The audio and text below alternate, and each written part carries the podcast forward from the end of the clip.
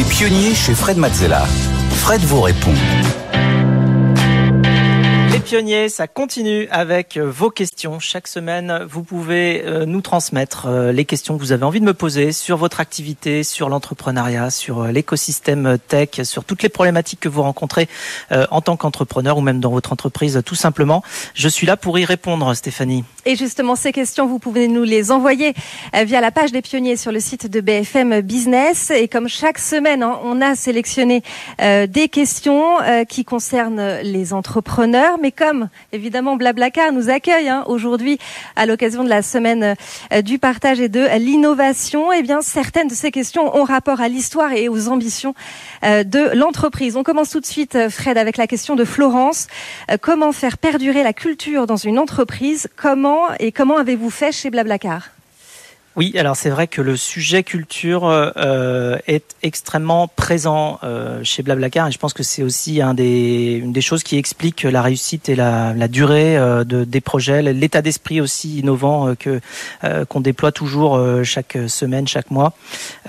donc je pense que la première chose pour faire durer une culture ou faire durer une entreprise tout court, c'est déjà de s'y intéresser tout simplement à ce sujet. Non, parce que je dis ça parce que des fois ça paraît tellement implicite qu'on ne pense pas forcément à s'arrêter sur ce sujet-là. C'est-à-dire quelle est notre culture, qu'est-ce qu'on fait, pourquoi on le fait? Euh, et donc une fois qu'on s'y intéressait, il faut y travailler. Alors ça, après, ça veut dire que euh, faut aller construire, articuler ce qu'on entend par euh, la culture et ce qui fait qu'on est heureux de travailler ensemble tous les jours. Euh, donc ça peut se réfléchir évidemment euh, au moment de la création, euh, un petit peu après aussi avec les équipes qui ont rejoint. Euh, on définit ensemble quelques principes. Alors chez Blablacar, on en a défini pas mal. initialement, on en avait défini une dizaine. Ensuite, on les a révisés. Alors ça, c'est très important aussi. Il faut savoir les faire vivre avec l'évolution de la société. C'est-à-dire que nous, on avait créé nos principes quand on était une, une cinquantaine, et puis ensuite, on les a révisés quand on était 500 avec des groupes de travail qui impliquaient des dizaines et des dizaines de personnes, justement sur ce sujet-là, pour définir ce qui fait qu'on est heureux de travailler ensemble, ce qui fait qu'on est efficace quand on, quand on travaille. Euh, et donc ensuite, il y a évidemment la nature des, des, principes qui peuvent être formulés dans la culture d'entreprise. Euh, je pense notamment à deux principes très très forts chez Blablacar qui assurent un petit peu la longévité justement du caractère innovant euh, que les équipes peuvent développer. Euh, dans nos principes, il y en a un qui dit share more, learn more. Donc plus on partage, euh, plus on apprend.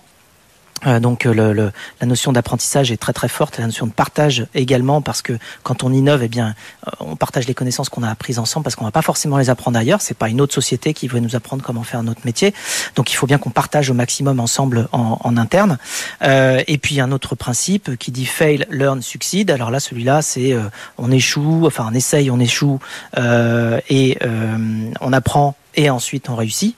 ça c'est très important parce que ça libère la possibilité pour chacun d'aller faire des essais, donc d'aller euh, explorer.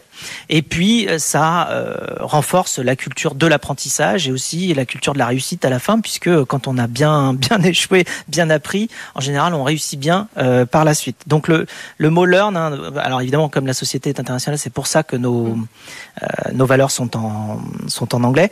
mais quand on a bien assimilé ces ces, ces concepts d'apprentissage et de réactivité par rapport à l'innovation, eh bien on se retrouve avec une société qui complètement euh, conserve sa culture dans le temps et euh, peut continuer à être pertinente dans le monde contemporain. Allez, on enchaîne avec la question de Mathieu. Quel est le potentiel du covoiturage du quotidien et donc de Blablacar Delhi Alors c'est une très bonne question. Ça fait très longtemps qu'on se la pose puisqu'en fait, euh, au niveau du covoiturage domicile-travail, tant qu'il n'y avait pas euh, autant, notamment de, téléphones mobiles déployés, on n'a pas pu euh, vraiment développer le potentiel du covoiturage domicile-travail. On l'a fait sur la longue distance, sur lesquelles il y a un petit peu plus de prévision à l'avance, euh, puisqu'on va réserver son trajet pour faire 200, 300, 500 km.